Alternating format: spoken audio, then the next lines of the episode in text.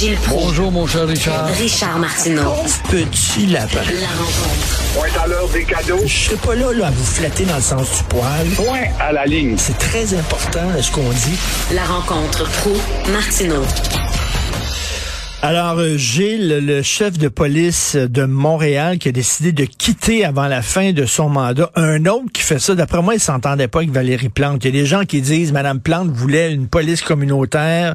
Lui, il était pas vraiment d'accord. Il a décidé de sacrer le camp, sauf que tabarnouche, il y avait, son contrat était pas fini, là. Exactement, et c'est pas nouveau. Alors, un autre chef de police qui quittera le bateau à Montréal, la police de Montréal, avant la fin de son mandat. Alors, Sylvain Caron euh, nous dit, enfin, il va l'annoncer à midi de toute Ouais. façon. Alors, euh, il, il veut, il veut passer. Moi, ça me fait rire. Quand t'es passé courageux, dis je quitte parce que je m'entends pas avec Valérie Plante. Ah ben là, je veux m'occuper de ma famille. Ah, ah, ah, Ah, ça, ça me fait rire, ça, sa famille, oui, dont la fille est aux États-Unis, puis le garçon étudie quelque part dans, dans le Grand Nord. Oui, sa famille, faites-moi rire. Mais non, Monsieur Caron sait très bien que il a de la difficulté à dire la vérité. Et la vérité, parce qu'elle choquerait Madame Plante, qui aimerait avoir une police de consomptif au dos courbé.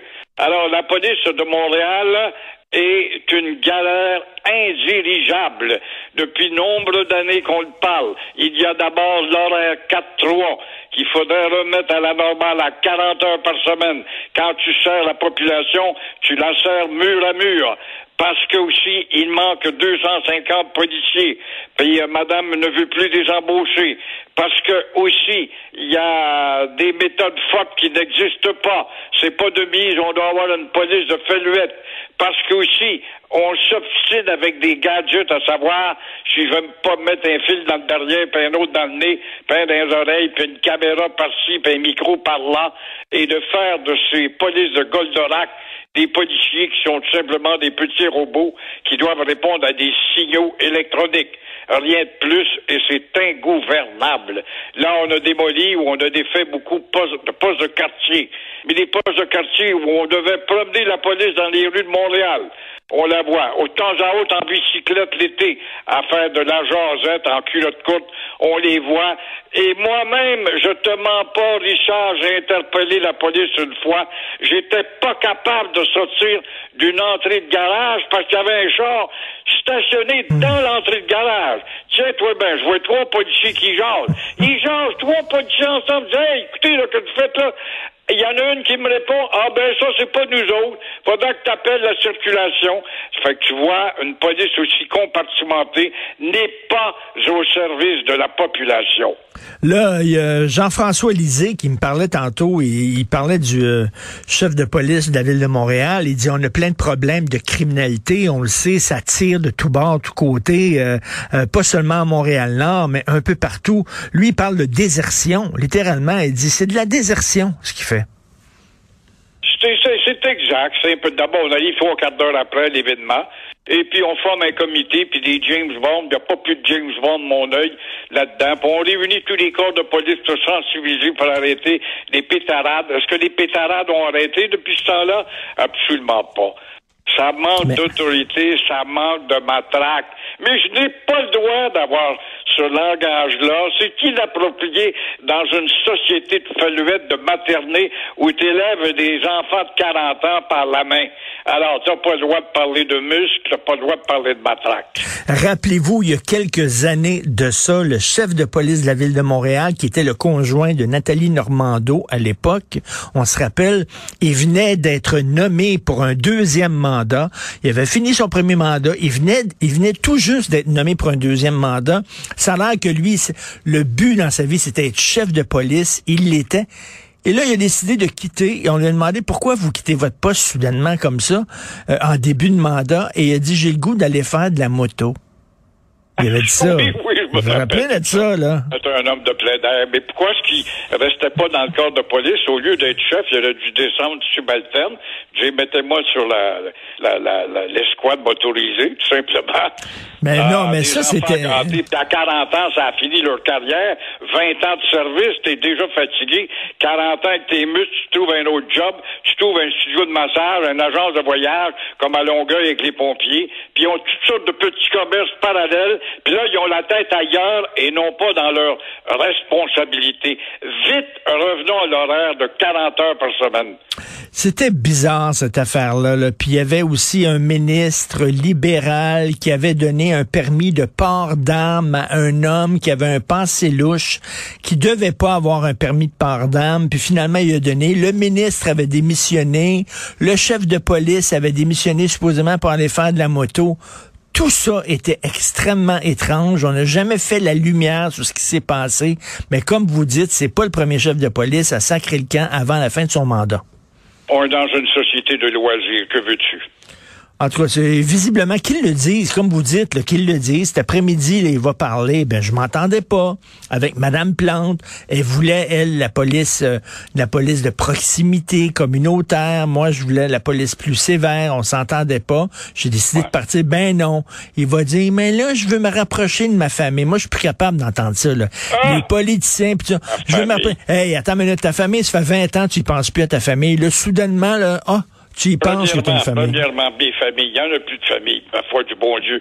Et c'est pas possible, c'est la police compartimentée. J'ai vu de mes yeux, vu, moi, à Verdun, un autre corps. C'est moi qui te le gauche, imagine-toi. Si moi je te dis ça, il y en aurait des milliers, toi-même tu pourras en raconter. Je vois un commerce, il y avait une sirène qui sonnait, et j'ai vu un gars à l'intérieur d'un commerce à l'angle du boulevard La Salle et Wellington, un coin que tu connais bien. Oui. Et là, je vois une voiture de police, je l'interpelle.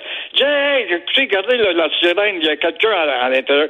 Oh, j'appelle au poste, moi j'ai fini mon chiffre. Alors, c'est ça la police compartimentée, une des polices les plus improductives. S'il y a un corps qui a besoin d'une enquête magistrale, c'est bien le corps de la police de Montréal. Mais à dire ça, nous ne sommes que des démagogues, que veux-tu que je te Ben oui, c'est, c'est, c'est pas la vraie police qu'on a, c'est les Keystone Cops. Vous vous souvenez, là, les, les, les, policiers qui avaient dans les films de Buster Keaton puis de Charlie Chaplin, là, qui étaient, ils étaient tout le temps en train de s'enfarger, là, puis de, de, de tomber sur des pleurs de bananes. Euh, donc, vous voulez nous parler de Jean Charest? Jean Charest est-il toujours le favori des conservateurs? On a hâte de voir le prochain sondage. En plus de renier le Québec, parce qu'il est l'homme invisible, il est décidé de devenir invisible quand il parle du Québec, en plus de renier le Québec en contestant la loi 21 pour plaire aux rednecks et à ses amis, dont euh, le fameux Brown là, de Brompton, en plus de renier le Québec en effaçant euh, sa provenance à lui, ne dit pas trop, en plus d'avoir manqué euh, son son lancement officiel, souviens-toi, quand il a lancé sa campagne, il a fait ça sur une vidéo qui a été enregistrée dans une chambre à coucher. Ah ben là, on dit, il a manqué son coup. Après quoi, ça a appelé un party, puis il a peut-être donné beaucoup de poignées de main, puis là, il a attrapé la maladie. Et Jean Charest devra, euh, en tout cas, rester dans le virtuel parce qu'il a attrapé la COVID.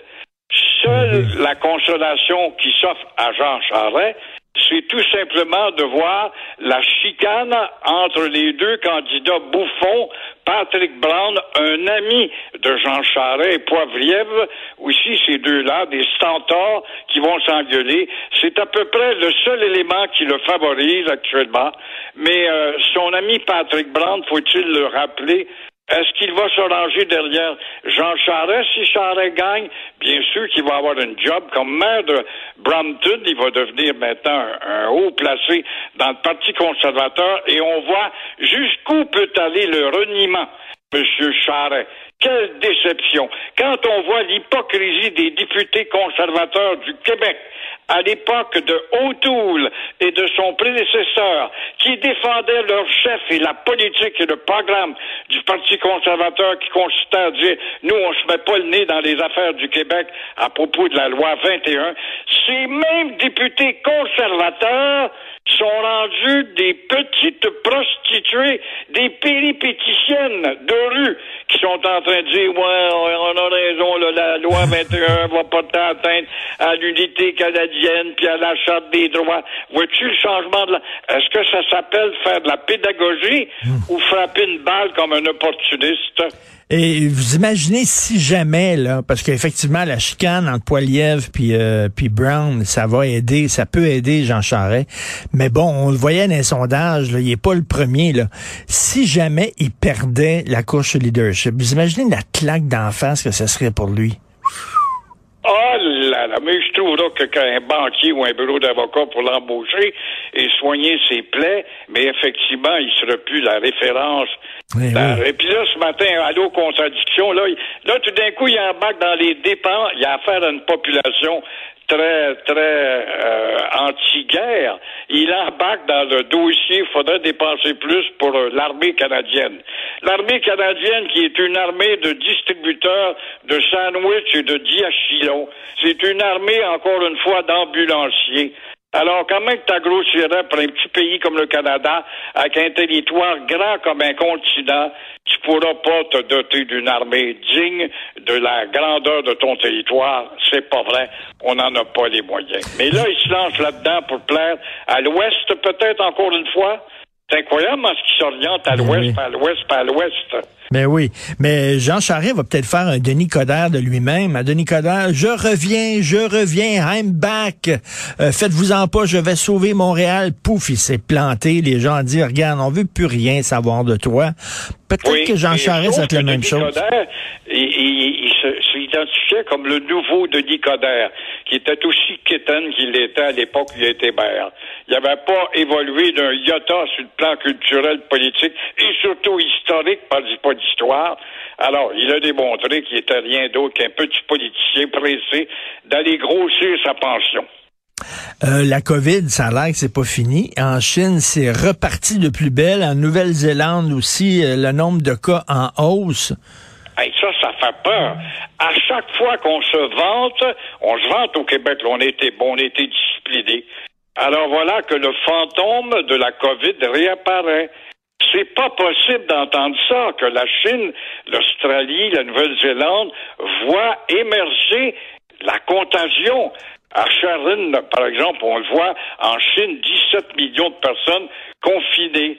Et en Ukraine, t'as envie de dire, toi, Richard, avec la misère quotidienne, est-ce qu'on peut pas s'imaginer que la COVID ne flotte pas au-dessus de ces millions de personnes martyrs, ces martyrs du démoniaque à Poutine?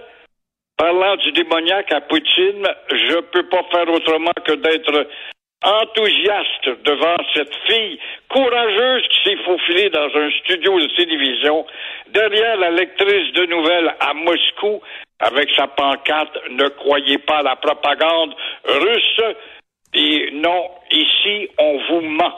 Et Hey, ça- ça, c'est- je sais pas ce qu'elle va avoir comme pénalité, cette pauvre fille, mais mille fois bravo. Gilles est peut-être morte. Parce que Poutine a déjà fait assassiner des, euh, des opposants, des dissidents, même des journalistes.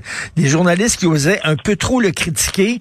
Paf! Il y en a une journaliste, elle s'en, allait chez elle, euh, elle vivait dans un, un bloc appartement, elle sortait de l'ascenseur, elle sort ses clés pour ouvrir la porte, il y a quelqu'un qui l'attendait, bing bing, deux balles dans la tête. Comme la pègre. Alors, Comme la quand pègre. tu disais dimanche dans ta chronique, c'est un chef gangster, t'as un peu euh, raison. Tu te référais Ah oui. justement à- au joueur d'échecs, le champion Kasparov, c'est ça? Oui. Alors, euh, c'est un gangster, donc c'est un gangster. Mais là, la jeune fille publicitée autour de la Terre, ce sera peut-être plus délicat de l'éliminer. Oui, peut-être, peut-être. Mais en tout cas, là, elle est portée disparue. On ne sait pas encore euh, où elle est, malheureusement. Merci. À demain. Bonne journée, Gilles. À demain. Bye.